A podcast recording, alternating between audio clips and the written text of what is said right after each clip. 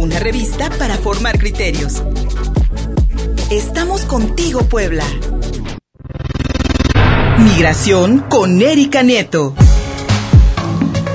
10 de la mañana con 36 minutos, soy Luis Fernando y seguimos contigo Puebla. Erika Nieto, amiga mía, el legado, el legado migratorio del expresidente norteamericano Donald Trump en tu columna de hoy, la cual pues lamentablemente no puede dejar pasar este suceso lamentable de hace un par de días. La frontera norte se vuelve a teñir de rojo en un acto sangriento. Se encuentran 19 cuerpos de migrantes acribillados y calcinados en aquella entidad que todavía recuerda la masacre de San Fernando de 72 personas eh, también en situación migratoria irregular que fueron vilmente asesinadas. Erika Nieto, muy buenos días. Hola Fernando, ¿cómo estás? Eh, con mucho gusto saludo a todos tus radioescuchas. Exactamente, es una escena eh, pues dramática, pero pues más dramático y más decepcionante, bueno, es la respuesta que eh, reciben todas estas familias de los migrantes, incluso el propio Guatemala, ya muchas familias migrantes de Guatemala se están expresando eh, pues por esta masacre y bueno, es más decepcionante la respuesta que reciben de parte del presidente de México, Andrés Manuel López Obrador, porque pues él asegura que, que en México pues eso no ocurre. En México eh, el, su gobierno está muy pendiente de los migrantes, dice que se han respetado los derechos humanos que han invertido mucho para que se mantengan los refugios, los albergues y que obviamente han cuidado que no sean afectados por los derechos humanos de los migrantes y que nada que ver, dice, con lo que sucedía antes, que los secuestraban y los desaparecían. Sexual, López Obrador dice, hemos estado pendientes y los hemos protegido.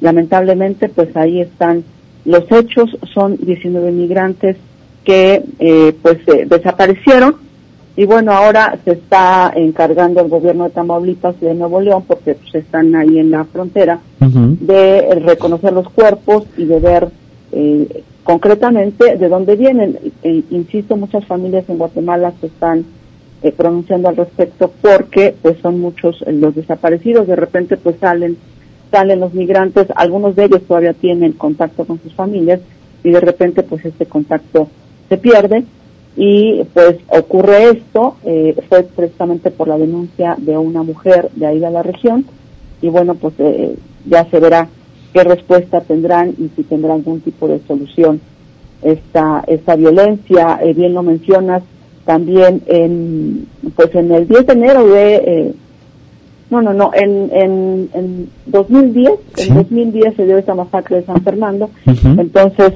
pues tampoco se tuvo una respuesta como muy abierta por parte del gobierno mexicano.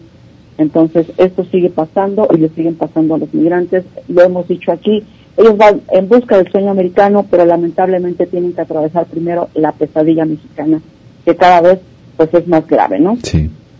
De ahí que, pues obviamente, eso también tendrá que enfrentarlo el gobierno de Joe Biden. ¿Por qué? Porque también está ahí en el tema eh, fronterizo, ahí con Tamaulipas, y donde la guerra entre los eh, criminales del narco pues está a todo lo que da, y entonces también el gobierno de Joe Biden tendrá que enfrentar pues, las acciones del gobierno mexicano. Pero por lo pronto, bueno, y respecto al tema migratorio y al legado que le dejó Trump, bueno, pues le serán, eh, sus buenas intenciones parece que no van a ser suficientes para resolver toda la pesada herencia que dejó la administración Trump, pues tendrá que dar marcha atrás a muchas acciones del programa Tolerancia Cero, que junto con el sheriff Joe Arpaio, pues dejaron separadas y lastimadas miles de familias migrantes en todo territorio norteamericano, precisamente también, eh, pues eh, sumamente más graves los casos en toda esta frontera, en todos estos estados fronterizos con México. Entre todas estas acciones están y mira nada más la cifra, 1.3 millones de casos pendientes en las cortes de inmigración que esperan a ser resueltos. Algunos son procesos de deportación que están en revisión, otras son solicitudes de residencia permanente, de ciudadanía y otros cuantos pues son las solicitudes de refugio. En otro caso está también la imposición del término de carga pública por parte del gobierno de Trump para todos aquellos migrantes que aspiraban a la residencia permanente y que se vieron obligados a detener su proceso porque reciben apoyos económicos por parte del gobierno. Por ejemplo, la manutención de sus hijos ciudadanos americanos. Así que son cuatro millones de migrantes en espera de un cambio en esta política migratoria. La reunificación de familias migrantes también será todo un, un reto para Joe Biden, pues recordemos que desde el inicio de la separación no se tienen reportes fidedignos y completos de los integrantes de estas familias. De ahí que cientos de niños permanecen prácticamente desaparecidos, ya que fueron asignados a familias adoptivas o deportados solos hacia la frontera mexicana. Hay otros casos en los que los padres de los menores se vieron obligados, entre comillas, por la pandemia y las condiciones infrahumanas en las que viven en el lado mexicano de la frontera, de abandonar a sus hijos en manos de agentes migratorios, por mencionar solamente algunas de todas estas acciones que son fuertemente criticadas por las organizaciones de derechos humanos y defensoras de migrantes. Por lo pronto, una nota publicada por NBC News explica que el nuevo gobierno de Joe Biden se encontrará también con el rechazo de algunos gobiernos estatales en cualquier resolución que acuerden respecto al tema migratorio, por lo que tendrá la obligación de consultar a todos estos gobiernos antes de implementar medidas en los primeros 180 días de su mandato, como la suspensión de deportaciones o cualquier modificación a las políticas implementadas por el gobierno de Donald Trump. De hecho, ayer escuchaba a una abogada de inmigración pues comentar que el gobierno de Texas ya interpuso una demanda en contra del gobierno de Biden para detener esta, esta acción ejecutiva que firmó eh, después de su toma de posición sobre la suspensión de deportaciones como parte de estas órdenes firmadas por el mandatario para sus primeros 100 días de gobierno. Demanda que ya fue rechazada por un juez, pero el gobierno de Texas quiere seguir deportando a las personas y bueno, ahí Joe Biden también se va a encontrar con una pared muy poderosa. Recordemos que muchos acuerdos migratorios del programa Tolerancia Cero eran rechazados por la ciudad de Santuario por la protección que ejercen hacia los migrantes. Así que Trump se refugiaba en los estados que sí colaboraban con la autoridad migratoria con información para ejecutar las redadas, aún en pandemia, y que además apoyaban sus órdenes de, de deportación, así como los operativos para separar familias. Así que con estos estados, Joe Biden tendrá una fuerte discusión. Y bueno, ya lo vimos en la toma de, de, posición y después cuando llegó a su oficina oval allí en la Casa Blanca.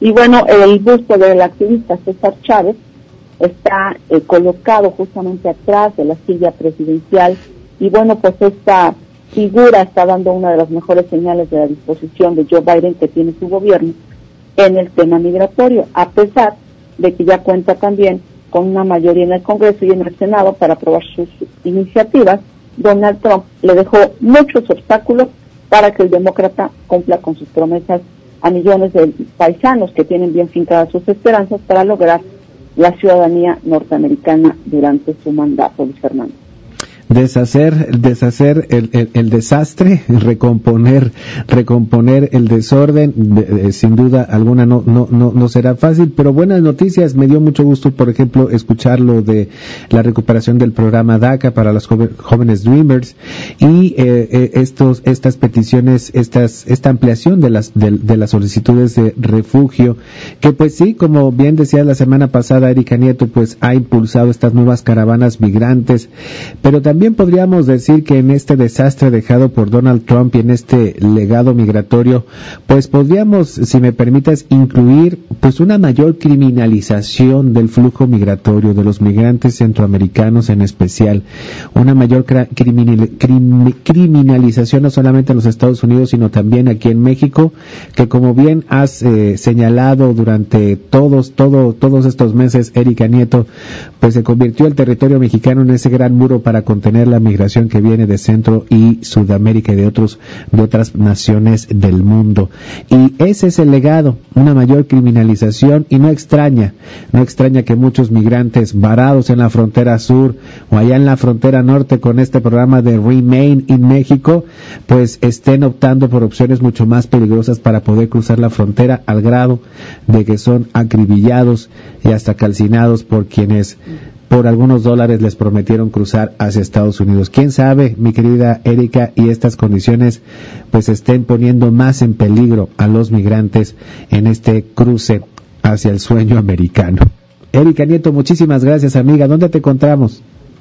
Gracias, Luis. Eh, pueden encontrar esta opinión en municipiospuebla.mx, eh, seguirme en redes sociales a través de Twitter en arroba o seguir algunos otros medios como ojonoticias.com o Exilio Periodismo Binacional.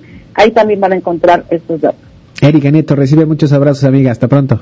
Gracias, un abrazo de vuelta. Hasta luego. Síguenos en Facebook y en Twitter. Estamos contigo, Puebla.